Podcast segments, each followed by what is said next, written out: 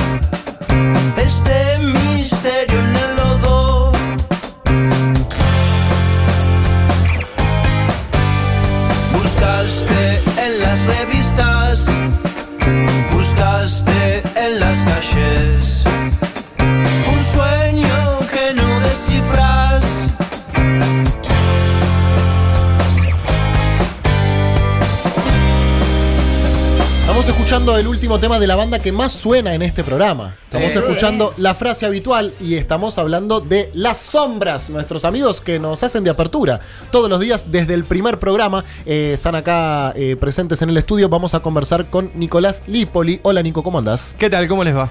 Eh, les, les saben ustedes que acá arrancan todo- todos los Sí, programas. sí, sí, sí. Estamos al tanto. Con el quinto, exactamente. Eh, suenan mucho acá. Perdón. Y Mati Colombati eh, se, se afana muy, se ufana muy orgulloso de que eh, son pampeanos. como- Sí, sí, me ¿no es parece que es el dato clave. El dato clave, el dato clave de todo esto. necesitas saber, sí. Hablábamos un poco eh, fuera del aire que, eh, contrario sensu de esta frase que se dice que nadie es profeta en su tierra, ustedes cuando van a la pampa la rompen también. La verdad que tenemos muy buena recepción, sí, de, de parte de nuestro público viejo y de mucha gente joven, de entre los 18 y 20 años, que la verdad que, que está poniendo la semilla nuevamente en lo que es la música pampeana y que nos sigue muchísimo, sí, la verdad que tenemos, nos va muy bien allá. ¿Cuándo se formó la banda?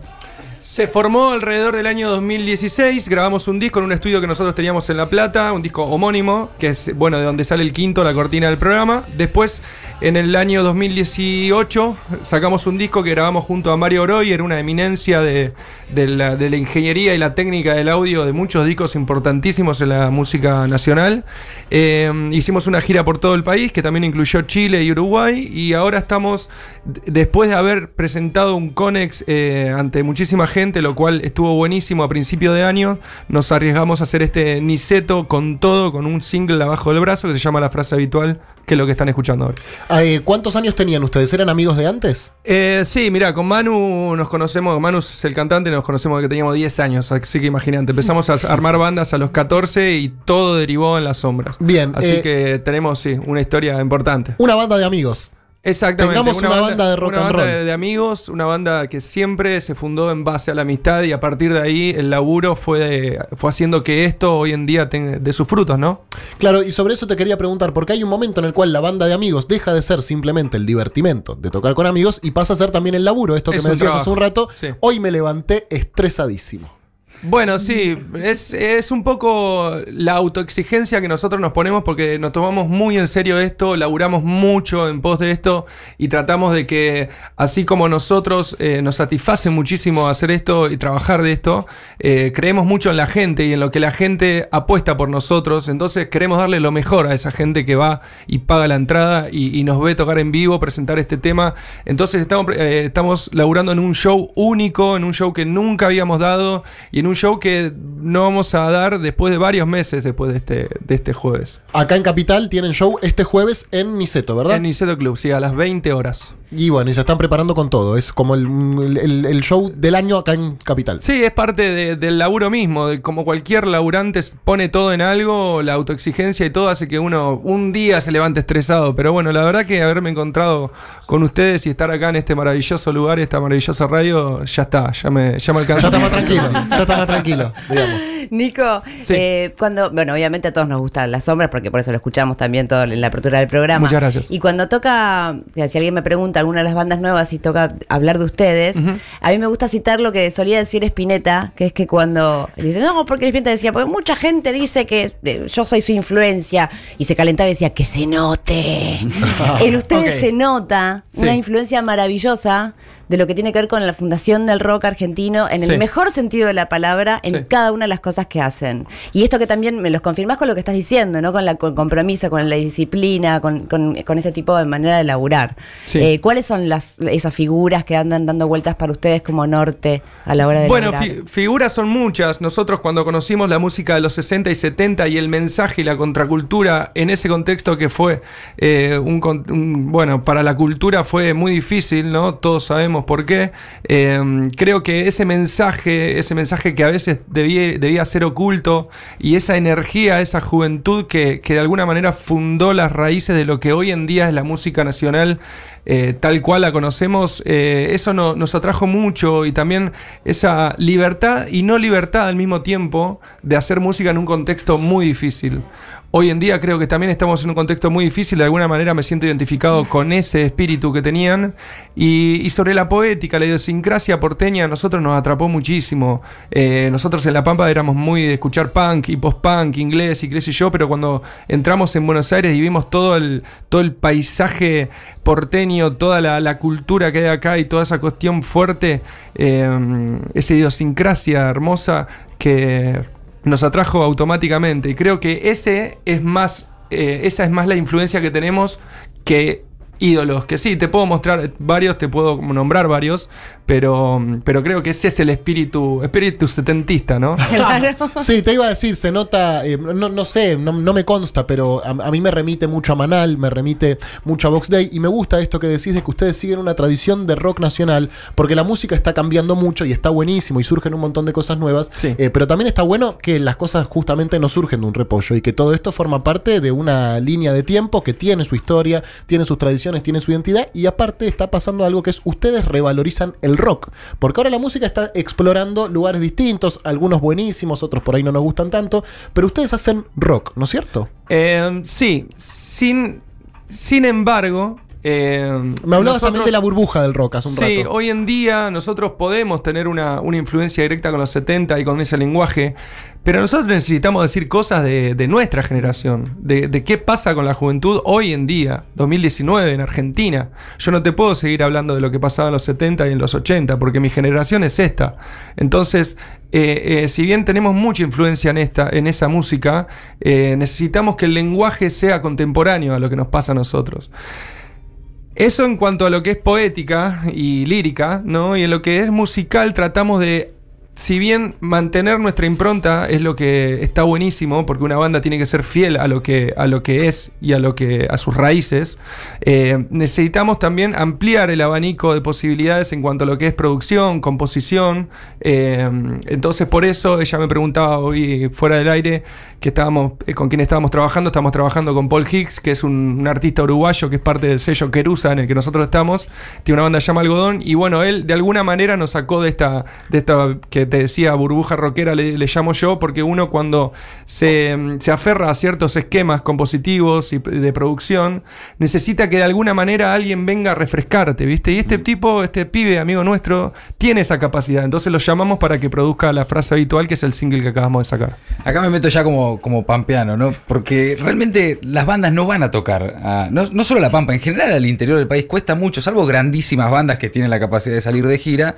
La verdad es que ver un show de rock en, en- en el interior del país, que vayan las bandas, es muy difícil. Las radios, había que encontrar radios que pasaran rock. Sí. Eh, recién cuando llegás a Buenos Aires, y ya de grande, 18, 19 años, te encontrás con este mundo del que vos estabas hablando. ¿Cómo eran esos años en, en Santa Rosa para pibes como ustedes que querían escuchar punk, que querían escuchar algo nuevo? Y en Santa Rosa llegaba tarde la información. Sí. O sea, cuando los Strokes llegaron acá, en Santa Rosa llegaron meses después. Y esa cuestión de lo nuevo, no nuevo, es como que hace que uno pare la oreja y diga, ¿qué, qué estoy escuchando? A ver, eh, sí, los clásicos, los Rolling Stones, Beatles, cualquier clásico te puedo nombrar. Pero a nosotros nos atraía mucho lo nuevo y eran de nuestros padres, que en realidad era el padre de Manu, que es un guitarrista punk. Él empezó a escuchar Pixies, The Strokes, eh, bandas todas de afuera, ¿viste? Entonces, de alguna manera que eso que era nuevo, y viejo al mismo tiempo, porque tardaba en llegar la información, porque ni siquiera estaba Spotify, Claro, estaba claro. Lares, Casa, eran todo, todas, Sí, sí. todo, eh, pirateabas a morir, ¿viste? Yo a mis amigos le pasaba la música bajándomela pirata, Sí. copiándosela en un CD y le decía, Claro. mira, escuchá estas bandas, y era un compilado. No era como ahora que tenés Spotify. Y esto es lo que te estoy hablando de hace unos pocos años Sí, atrás. no, no, no no. son 20, no, No. son 20. Pero bueno, yo crecí también con el cassette Sí. con la primera época del CD. Eh, para responderte un poco eso, creo que mm, cómo era. Y era de novedad, mucha novedad, entonces uno experimentaba mucho. La adolescencia también tiene esa, esa fuerza, esa energía, ¿no? De la experimentación y del que no te importa mucho si, si vas a salir adelante, si no, experimentás y tocas y buscas cosas nuevas. Y fueron a La Plata, que La Plata también es como una ciudad em- emblema, ¿no? Ah, sí, La Plata no... y fue donde arrancó este boom de bandas, ¿no? De alguna manera, Sí. el, el nuevo, el último. Sí, justo ¿no? cuando nosotros llegamos estaba el primer El Mató, Claro. la primer Patrulla Espacial, eh, bandas como Norma, eh, bueno, Bestia Bebé, Atrás Claro. hay truenos, eh, banda de turistas, bandas que de alguna manera quebraron la música nacional de alguna manera y- y inauguraron toda una nueva generación de bandas que siguieron después de eso. Que nada, nos parece muy importante haber vivido eso eh, y haber estado en los bares chicos donde tocaban para 50 personas. El matón parecido motorizado que hoy te llena un estadio, ¿no? Claro, claro. Entonces vimos. Tenés esa anécdota. Yo lo veía, él mató en un bar para 50 Sí, personas. y yo lo veía a Santiago cuando era gordo.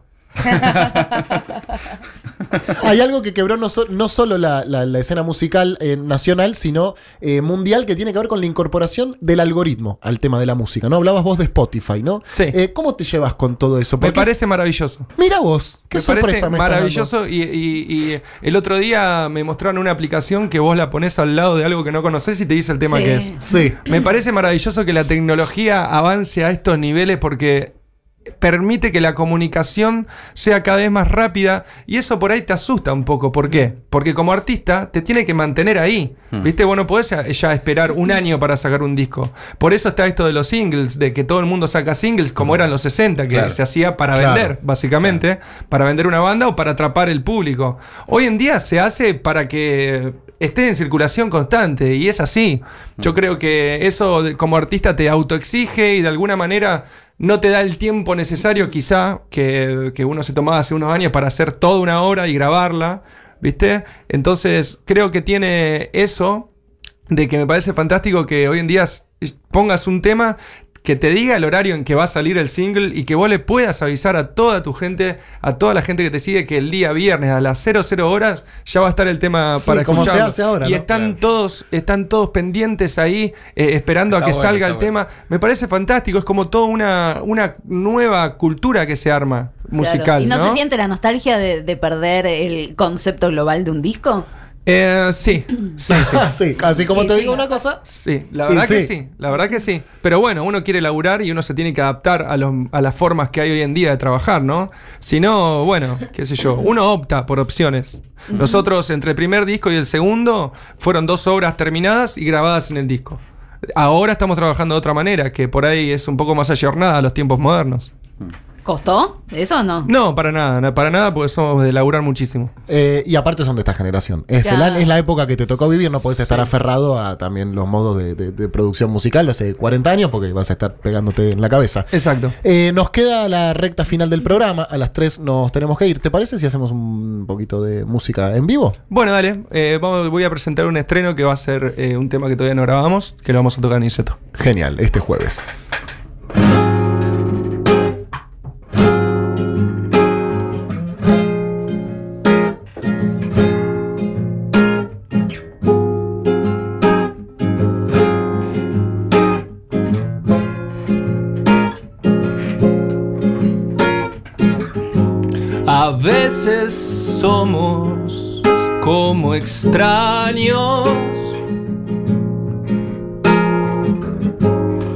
Que se conocen demasiado bien.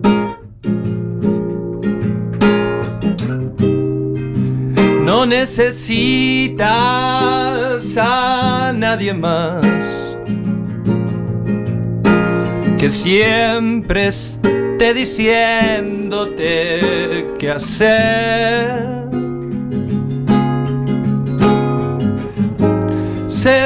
Al espacio con una estrella para ver todo desde más allá. Ir más despacio no es un dilema. No hace falta recorrer por demás toda la mente. Nos hicimos en el camino. Si alguien pregunta, el que soy ya no está. Toda la mente nos hicimos en el camino. Si alguien pregunta, el que soy ya no está.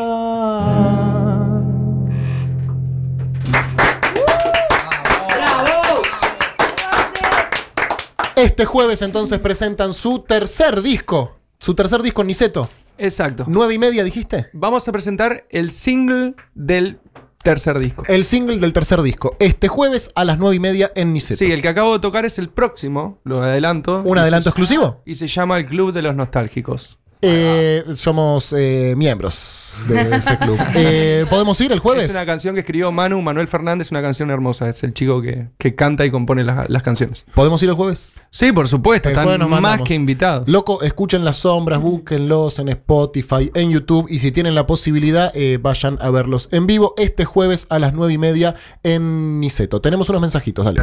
Compañeros, pero qué felicidad me dan. Qué gran banda Las Sombras. Hacía años que no escuchaba del rock argentino una banda como ellos. Aplauso gigante, compañeros. Viva Perón. Viva Perón, aplauso gigante. Tenemos uno más, dale. La sombra, la sombra, la sombra, la sombra. La sombra, la sombra, la sombra, la sombra. La sombra, la sombra, la sombra, la sombra. La sombra, la sombra, la sombra, la sombra. La sombra, la sombra, la sombra. Ese es un oyente que tiene una patología que es que todos los días nos manda ¡Qué genio! qué el mismo genio. mensaje, solo que va cambiando según el tema del día. Ah, ok. Hay para todos. Es un hermoso. Persona que pasa por acá se lleva eh, su jingle. Entonces, este, eh, sí, bueno, qué sé yo, cada uno. Este jueves a las nueve y media eh, vamos a ir a ver a las sombras en Niceto. Las entradas anticipadas se consiguen por Ticketek y puntos de venta. Búsquenlos en Spotify, búsquenlos en YouTube. Son un bandón, una de las bandas que más escucho. Me gusta mucho. Muchas gracias por estar acá. Muchas gracias a ustedes por recibirnos en esta hermosa radio. Y muchas gracias por la música que nos dan, eh, que nos llena el alma, nos hace muy felices. Pasaron las sombras acá por Patrulla Perdida. Este es un separador para separar una cosa de otra. Patrulla perdida.